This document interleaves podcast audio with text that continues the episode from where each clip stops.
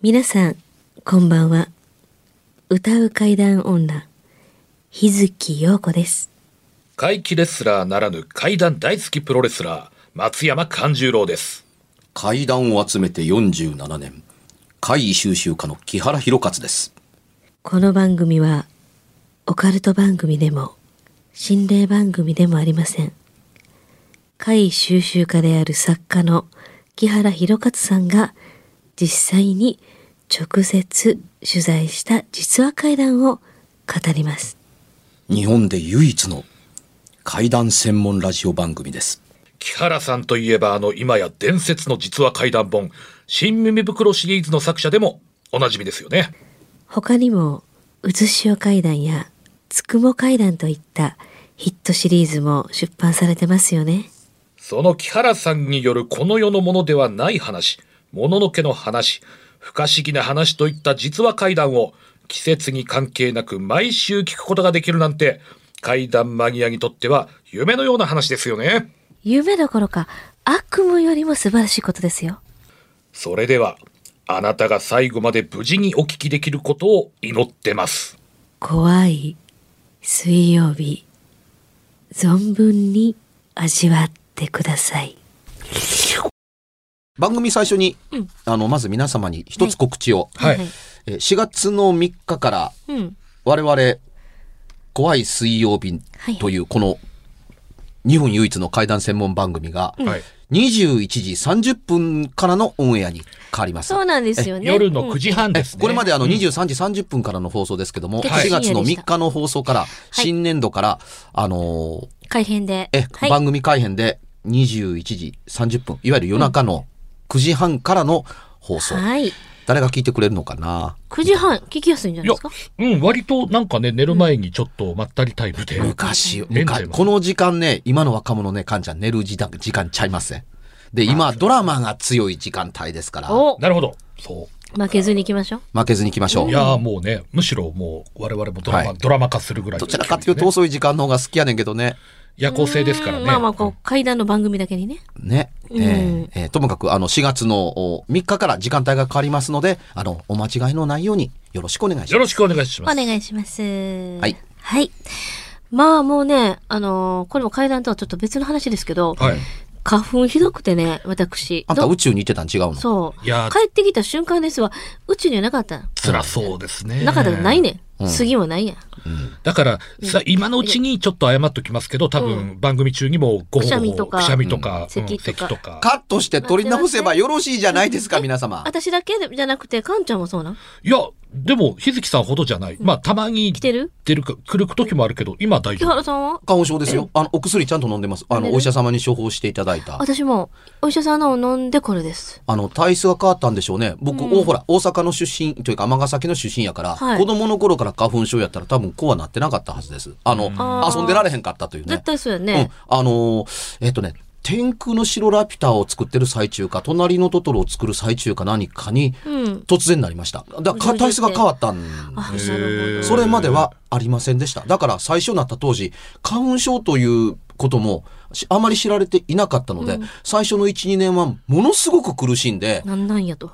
うん、あの、普通のアレルギー性鼻炎的な、うんうんうんあの、鼻詰まりとか鼻水の薬を飲んで、なんとか、あの、その時期をしのいでたんで、ですけど。その時期過ぎた頃に、あ、治ったんやあれ治ったんと思ってたら次のと。年もなったので、あの、医者に行って、これ花粉症というものです。次ですか？あ、杉でした。次。次だけ？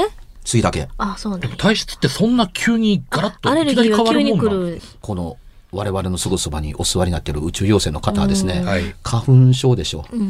PM2.5 でしょ。で、この時期関西ですから黄砂でしょ黄。砂です。はいはいはい。で中国。あの今なんか、いわゆる得体の知れない毒ガスが入ってきてるみたいこ高化学スモッグ的ななんかそうそうそう、そうねあの、おお肺炎にこの方弱いんですそう、よ。私ね、あの、やっぱり宇宙ってね、割とね、あの、無菌なんですよね。ああ、なるほどね。なので、もうこっち降りてきた瞬間に、もう、えらいことですまあ、。しかもあの番組のリスナーの方よくご存知と思いますけども無菌な上に、まあ、天然が入っているのでまあまあね弱いという。はい、もうすべてにおいては私もピュアな、ピュアでございますから。いや、気合が足りないですよ。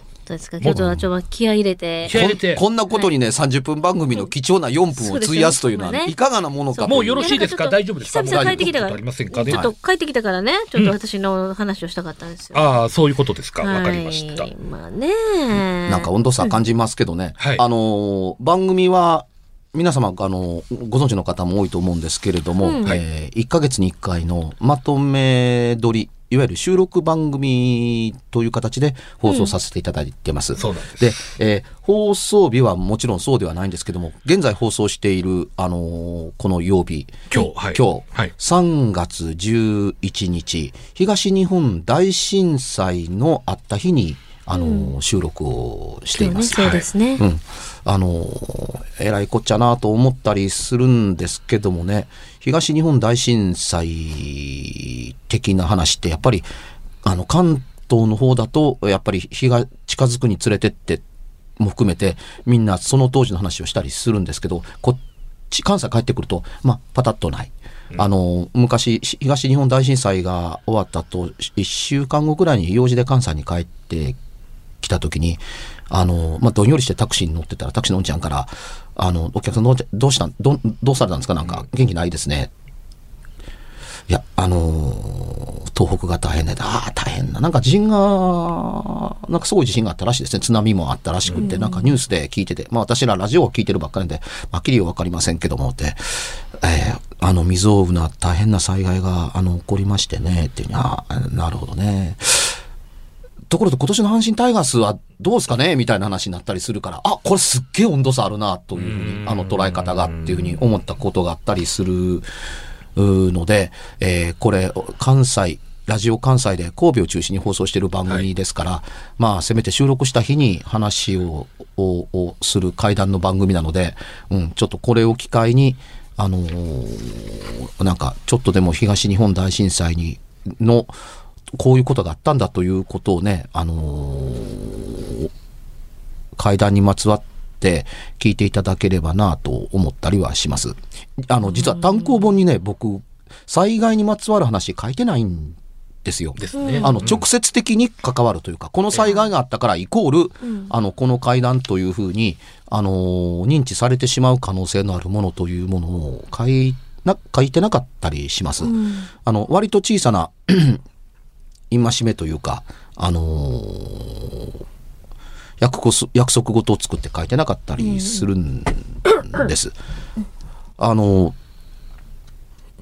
そういうところにこだわる必要性があるのかというのはあの著者の問題なのでというところなんですけれども、あのこれまでの会談と違うものをやりたいと思ってスタートした新耳袋だったので、今年生誕30周年記念の年なんですけどね。人の悲しみの上でないと会談って成り立たないのか、ひ人の苦しみを踏み台にしないと会談の成立は見られないのか、あの人を恨まなければ恨んだ果てのことでなければあのー会というものというのを人に印象づけることはできないのかって、どうなんだ？と思うんですよ。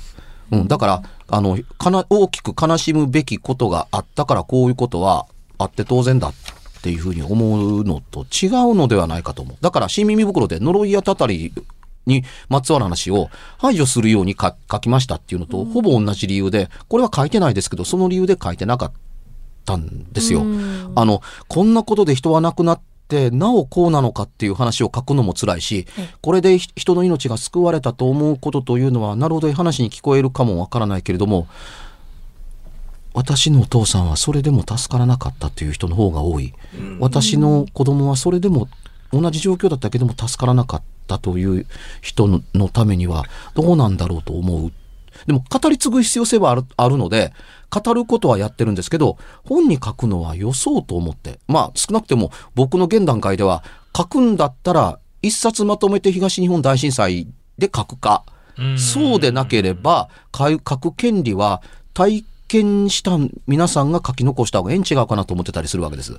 あの、被害がゼロだったとは言いませんけども、大した被害もなかった東京ににいて、あの、辛くも大きな被害を免れた人間が、あの、地震の後、地震で亡くなった方でこんな会談が、あの、ありましたなどというのを、を、あの、軽々しく残すというのってどうなんだろうなというのが拭えなかったから結局未だに、あの本に書いてなかったりするんですよ。結構な数があるんです。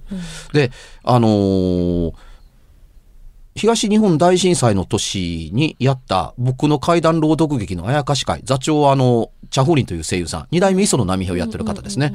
この方が、木原さん、今年は、あの、何とかして災害の話を残しておきましょうというので、あのー東日本大震災の話の怪談を、あの、全部書き下ろしで、あの、やったことがあるんですよ。で、キャスティングに、あの、声優学校の生徒さんで、東北出身の子を、あの、採用して、あの、東北弁でやるということをやって、東北の方からも随分、あの、お客さん来ていただいて、もう涙涙の、あの、会になったりしたんですけども、あ、語り継ぐことは大事なことだなという、あの、一つの、あの、瞬間を垣間見た気がするんですけどね。前置きが長くなりましたけれども、あの、こういうことも階段の部類に入りますという、僕のね、中ではという話を一つ、あの、日月陽子さんも知ってる方の体験談なんですけど、はい。あのー大阪在住の、どう言えばいいんでしょうね、あのー土木建築業関係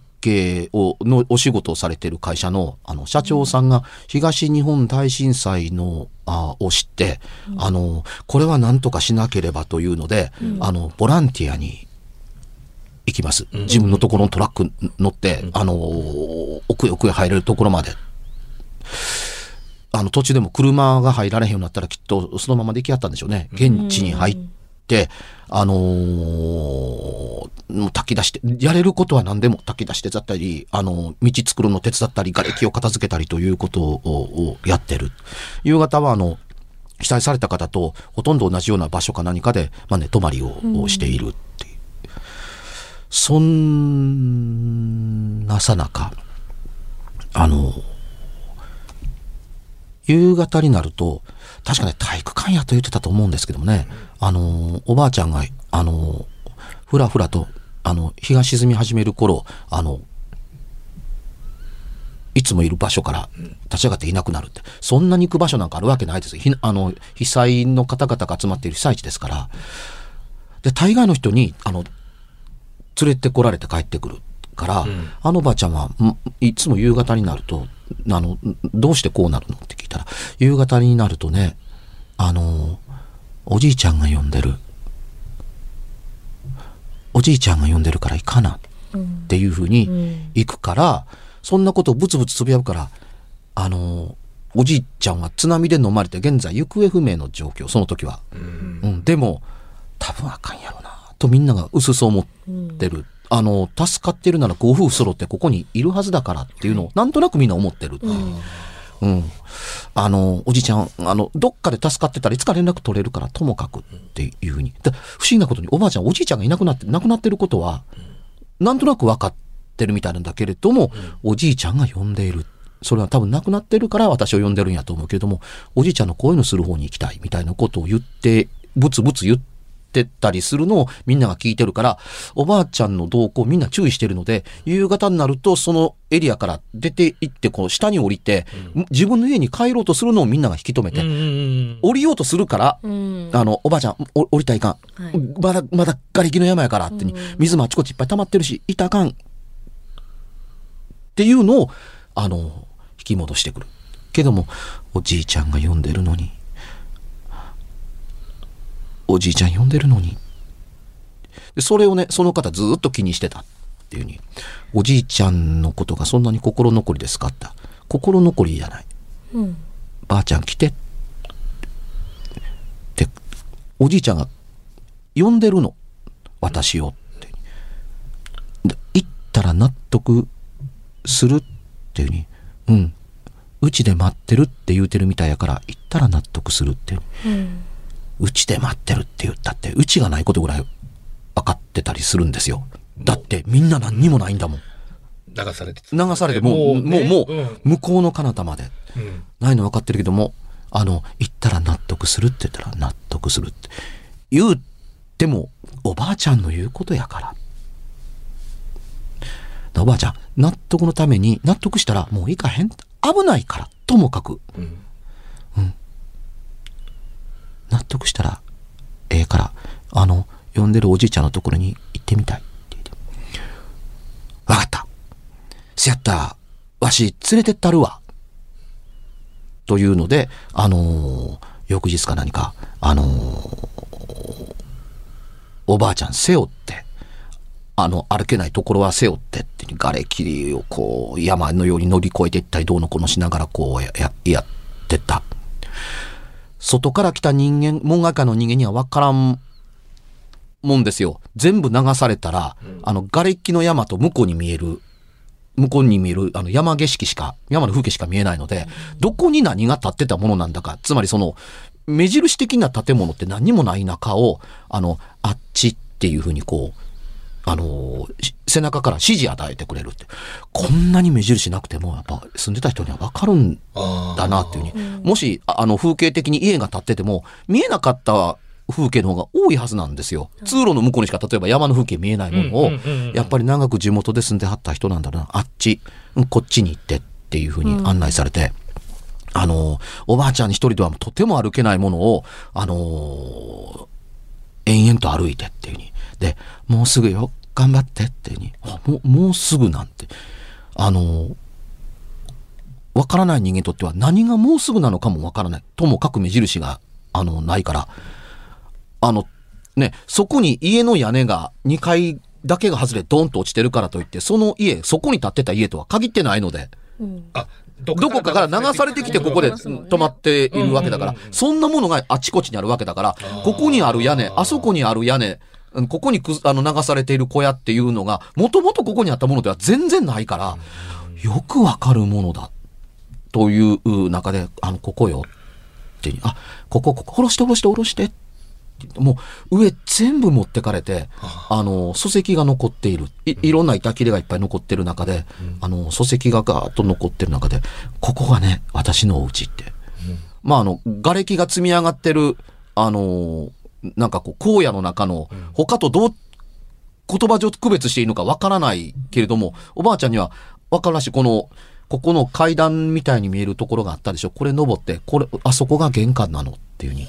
で、その、元あった家の間取りの通りにおばあちゃんが歩いていくのを、を、こう、下ろした後、ぼんやり眺めてると、不思議なもので、よその家の中に帰っか、か、勝手に入ったらいかんなと思って、その、おばあちゃんが歩いて、家の中の間取り通り歩いていくのを、外から眺めているっていうふうに、壁があったらきっと見えない。うんうんうん。うん。玄関を閉められてるから中身見えないっていうのを、うん、これがきっとおばあちゃんの納得なんだろうっていうふうに、もちろんその場所におじいちゃんがなんどころか、あの、一っ子一人、あの、いない。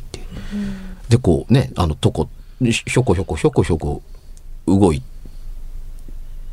て、あの、家の真ん中あたりに来たのかなと思いながらぼんやり、えーその方眺めてた、眺めてると、おばあちゃんが突然、ああ、おじいちゃん言って泣き崩れるんです、その場で。うん。い膝を折って、うわと泣いてって、うわ、大変っていうんで、その、ダーッとおばあさんのところに一直線に走っていって、おばあちゃん、大丈夫？大丈夫？っておじいさんがどうしたの？って言ったら、おじいちゃんが守ってくれてた、これで呼んでたんや。うんって言って、言うてる意味がよくわからなかった。うん。おばあちゃん何言ってるの、ってうん言って、あの、おばあちゃん抱きかかえて、こっち向いてもらったら、おばあちゃんが、な胸に、胸に何か抱きかかえて泣いてるの。うん。うん。ほらって見せてくれたら、亡くなったおじいちゃんの位牌なの。おじいちゃんもともともっと前に亡くなってて、仏壇が流されているのに、仏間にあった仏壇が流されているのに、うん仏間の場所に位牌は立ってたの。はおばあちゃんが帰ってくるまで位牌が、お、おおじいちゃんの位牌が家、家を守って待ってたって。あで、おじいちゃん待ってたって。うわーおじいちゃんありがとう家で待っててくれたん言って、涙が止まらんのを見ていて、その方、ダーダー泣いた。っていうふうに、うん偉いもん見たっていうに、人というのはこんなすごいことができるのか、仏間なんか、仏壇なんかどこに流れていったかわからんのに、どんなことがあったら、位牌だけがここに置いてあるのって。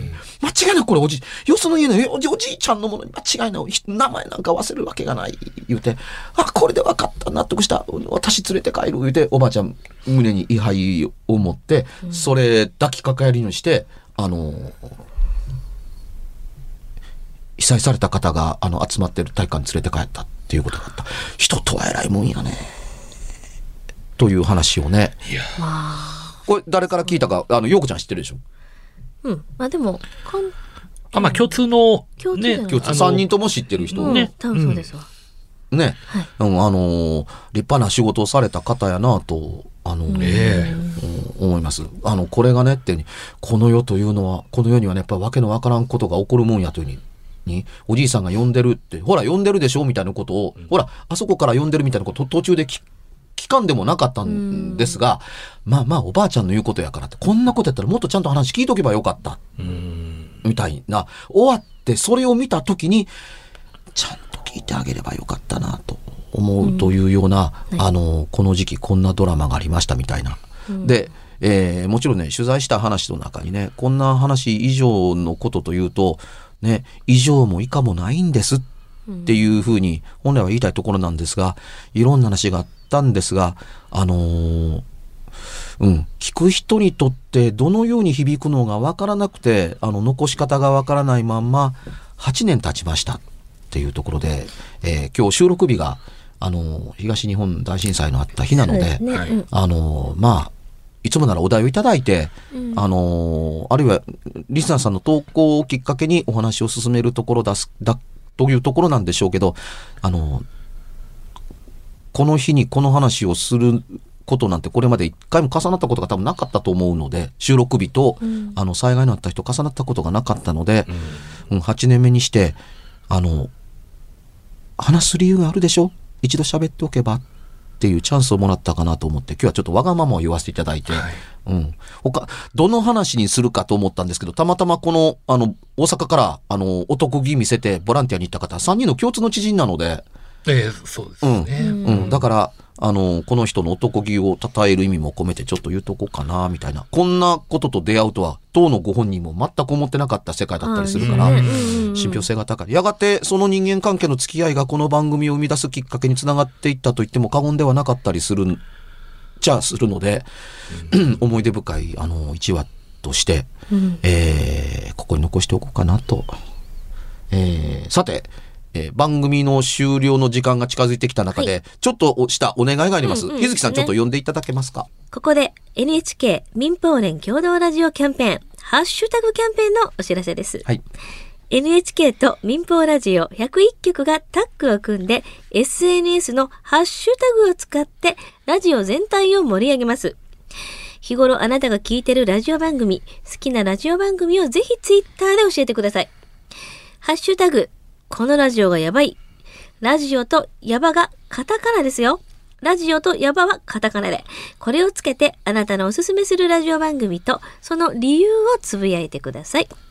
全国のリスナー、パーソナリティ、番組スタッフがあなたのつぶやきをなんと読ませていただきます。で、ハッシュタグをつけておすすめ文をつぶやいていただいた方の中から、抽選でパーソナリティの直筆メッセージが入った色紙をプレゼントします。応募方法は、ハッシュタグ、このラジオがやばい。ラジオとやばがカタカナですんでお間違いなく。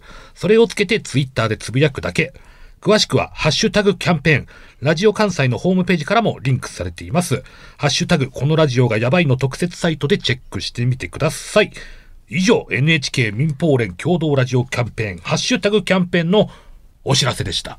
はい、ということで、これ、これ僕らが書いたらいかんかね。